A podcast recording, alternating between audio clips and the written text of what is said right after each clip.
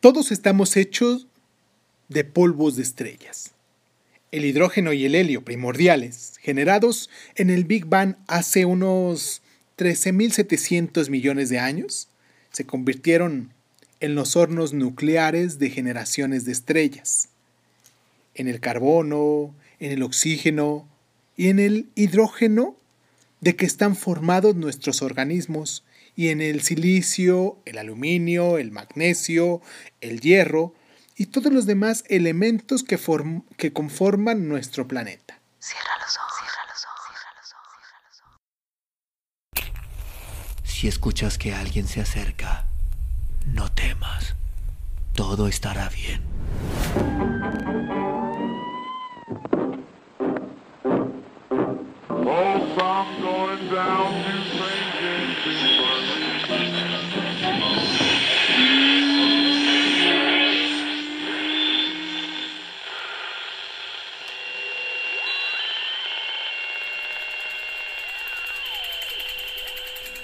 Estás escuchando, Crónica, Crónica, el lugar, el lugar donde, donde entra por tus oídos.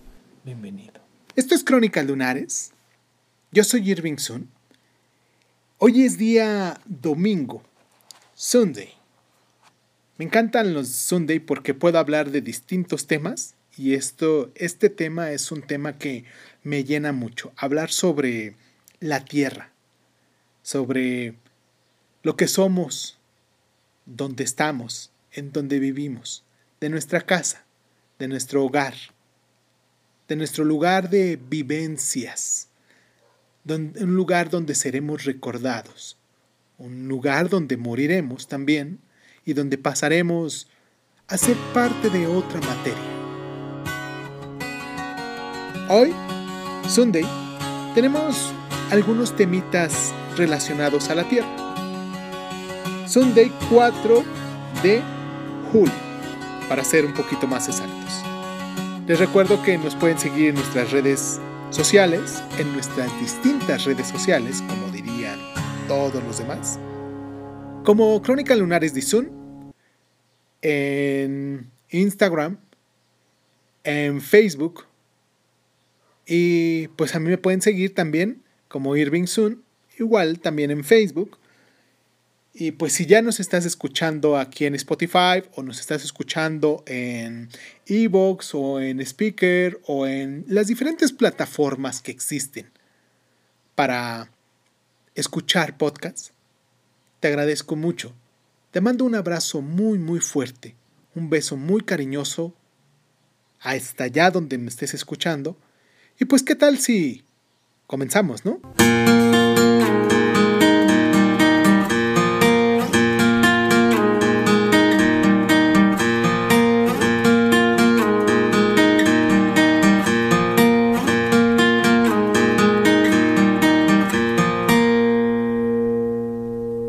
Del polvo venimos y al polvo regresaremos. Polvo de estrellas. Las estrellas se despojan de sus capas exteriores hacia el final de su vida. ¿Lo sabían? Las estrellas masivas que ya no pueden soportar su propio peso se hunden en sí mismas, originando la explosión de las supernovas que esparcen sus cenizas en forma de grandes nubes de polvo y moléculas. A partir de una de las nubes se formó nuestro sistema solar. Cada molécula de nuestro organismo contiene elementos que se cocinaron, por decirlo de algún modo, en las estrellas. Cada átomo de oro de la alianza que muchos llevan en el dedo se generó en una supernova. Las presencias de productos de desintegración de isótopos radioactivos de la vida corta en meteoritos antiguos indica que estos elementos se originaron en la explosión de una supernova cercana. Es más, puede que fuera una de esas explosiones las, la que desencadenó el colapso inicial de la nebulosa solar.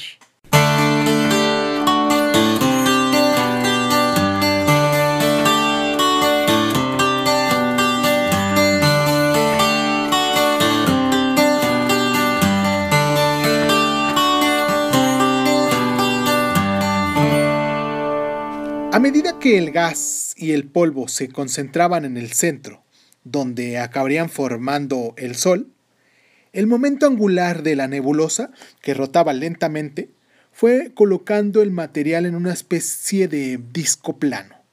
Durante mucho tiempo, esto no fue más que una simple teoría, pero los potentes telescopios actuales nos permiten ver cómo está ocurriendo en otras incubadoras estelares. Por ejemplo, la estrella Beta Pictoris está rodeada de un disco de polvo y granos de piedra claramente visible que tal vez estén formando planetas en este preciso instante que tú estás escuchándonos. El descubrimiento de los llamados exoplanetas alrededor de más de un millar de otras estrellas indican que la formación planetaria acompaña a menudo al nacimiento de una estrella. Es una tesis generalmente aceptada que los planetas de nuestro sistema solar se formaron en un proceso denominado acreción, en el que pequeños granos de materia chocan entre sí y se juntan. La primera parte de este proceso es la que más cuesta entender, ya que la fuerza de gravedad sería muy reducida y difícilmente podría mantener unidos los grumos, aparte de que las colisiones normalmente los fragmentarían de nuevo. Es posible que las concentraciones de granos se comporten del mismo modo que el líquido cinético, que se mantiene junto o solo ocasionalmente y reúne energía suficiente para salpicar, si lo dijéramos de algún modo, fuera del aglomerado. Si las velocidades relativas de los granos eran suficientemente bajas, comenzarían a juntarse y una vez alcanzado el tamaño de unos cuantos metros de diámetro, la fuerza de gravedad pasaría a asumir la tarea, atrayendo y juntando cada vez más material. Hablemos de las estrellas fugaces.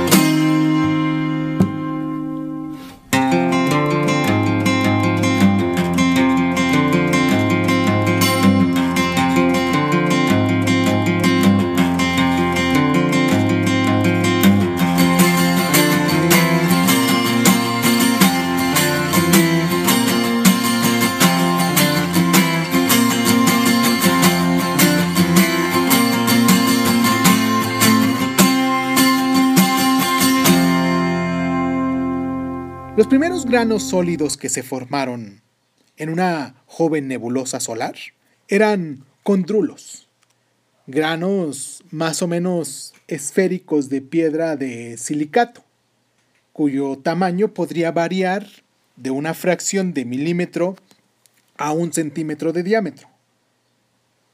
Al parecer, se formaron a partir de pequeñas gotas fundidas cuando el polvo de silicato se calentó a unos 1500 grados Celsius. Probablemente por hallarse cerca de un nuevo sol o tal vez por efecto de la radioactividad.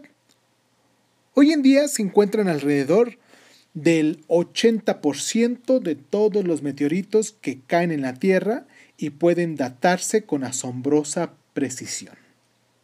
Con una edad de 4.567 millones de años, medio millón de años, más o menos, o mm, sí, más o menos. Son los objetos más antiguos que existen en el universo.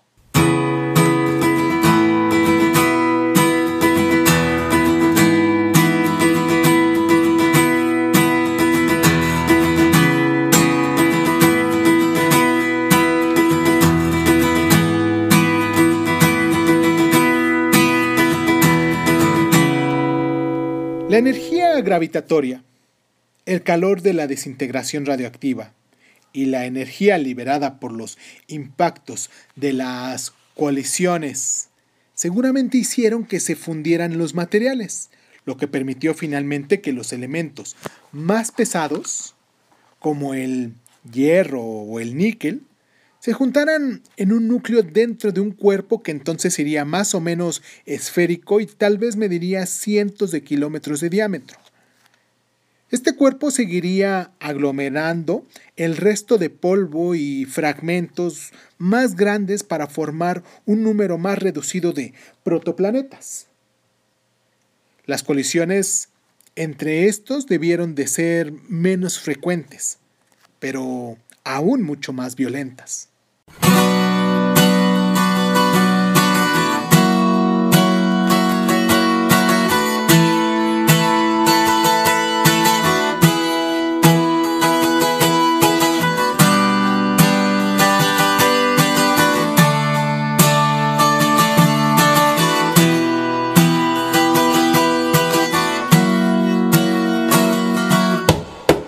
Probablemente el Sol se formó en tan solo unos 10.000 años, a cuyo término se había juntado material suficiente para alcanzar las temperaturas necesarias para iniciar la fusión nuclear y para que el Sol brillara. Esto generó un fuerte viento solar de partículas que barrió todo el joven sistema solar y se llevó por delante cualquier atmósfera temprana de hidrógeno y helio de la Tierra, dejando tan solo las rocas más resistentes del planeta. El grueso de gas se juntó hacia el exterior del sistema solar, donde se formaron los gigantescos planetas gaseosos, Júpiter y Saturno, las materias volátiles como el metano y el agua se condensaron todavía más en el exterior, formando los cuerpos de hielo de los confines del sistema solar. Planetas enanos como Plutón, lunas de hielo, objetos del cinturón de Kuiper y cometas. Hablemos de un nuevo planeta, nuestro planeta.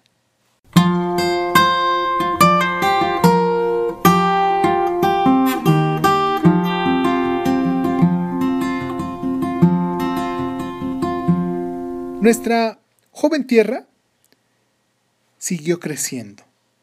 El exterior estaba probablemente fundido en su mayor parte con el núcleo de hierro rodeando el manto primitivo de silicato.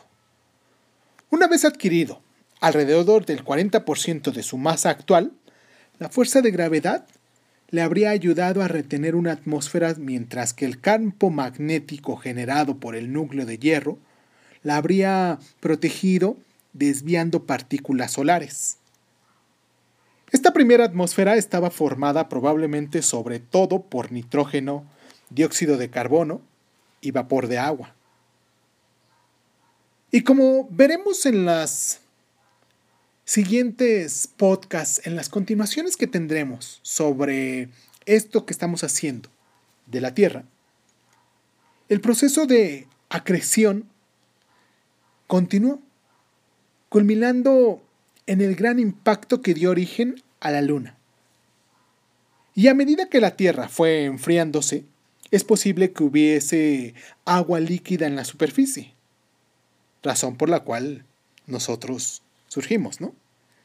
Y parte del vapor del agua pudo haberse generado en el planeta en forma de gases volcánicos, pero es probable que gran parte llegara a la Tierra con unos cometas de hielo junto con el material rocoso de los meteoritos y asteroides. Este proceso de acreción sigue su curso actualmente, aunque ya a menor escala. Si salimos al aire libre, en una noche oscura, con el cielo despejado, es posible que veamos alguna estrella fugaz. Se trata de unos pequeños granos de materia sólida que se queman al entrar en la atmósfera, pero que al final aterrizan en la superficie. No son más grandes que un grano de arena, o a lo sumo, un grano de arroz, pero entre todos aportan unos 40.000 a 70.000 toneladas cada año dando continuidad al proceso en el que nació nuestro planeta.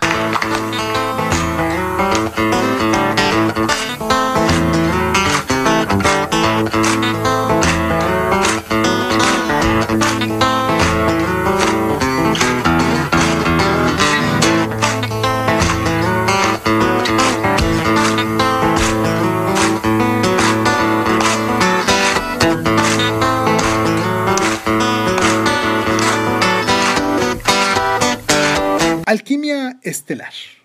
Las estrellas son unos hornos nucleares, como decíamos.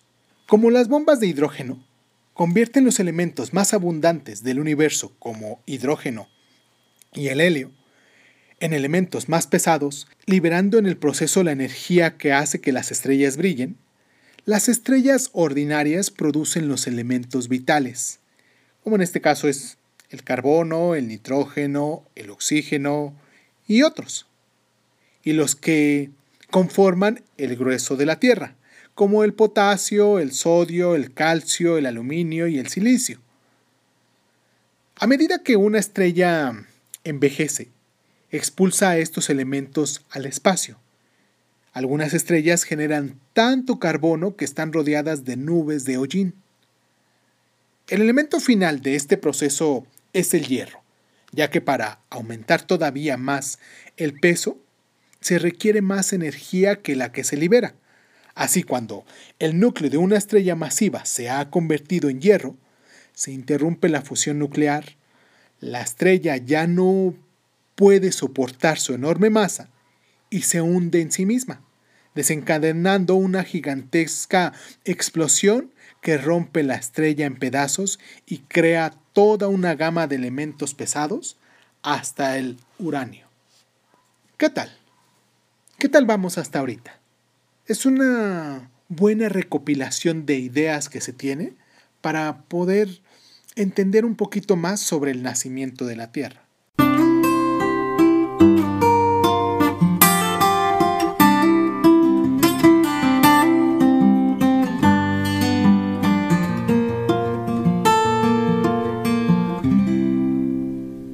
si hacemos una pequeña cronología? ¿Les parece bien? A ver, en el 4600 millones de años hubo una posible explosión de una supernova. Una nebulosa solar comienza a contraerse. En el 4567, también en millones de años, está la era de los condrulos en los meteoritos los primeros cuerpos sólidos del sistema solar. En el 4540 millones de años, la prototierra alcanza el tamaño en el que comienza la fusión y el núcleo se disocia. En el 4527, la formación de la Luna. En el 4420, el grano mineral más antiguo de las muestras lunares recogidas en la misión Apolo. En el 4404, millones de años, claro, el grano mineral más antiguo en la Tierra, posible prueba de la existencia de agua. En el 4280, edad de la roca más antigua que se conserva en la Tierra, tal vez de una fumarola del fondo marino de la bahía de Hudson en Canadá. En el 3850, la edad de los sedimentos más antiguos que se conservan en Groenlandia.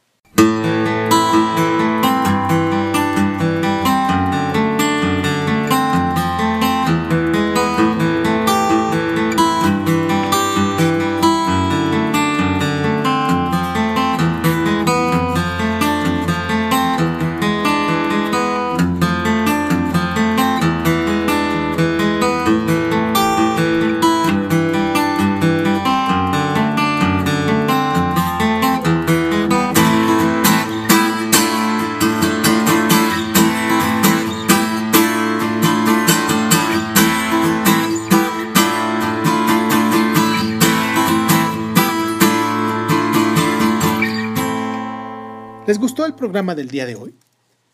Estamos por terminar estas nuevas secciones. Este es el inicio de una nueva sección. Todos los días domingos, Sunday, haremos un pequeño recuento sobre el lugar donde vivimos, en este caso que es nuestra tierra. Haremos una pequeña reflexión, pero más que una reflexión de conciencia. Es una reflexión histórica para saber un poquito de dónde venimos y a dónde pertenecemos, ¿no? que son temas filosóficos que a todos nos atañen. Les mando un abrazo muy fuerte, como les decía al principio. Les agradezco muchísimo que se tomen el tiempo para descargarme. Esto es Crónica Lunares. Yo soy Irving Sun y pues nada. Muchísimas gracias. Muchísimas gracias por estar.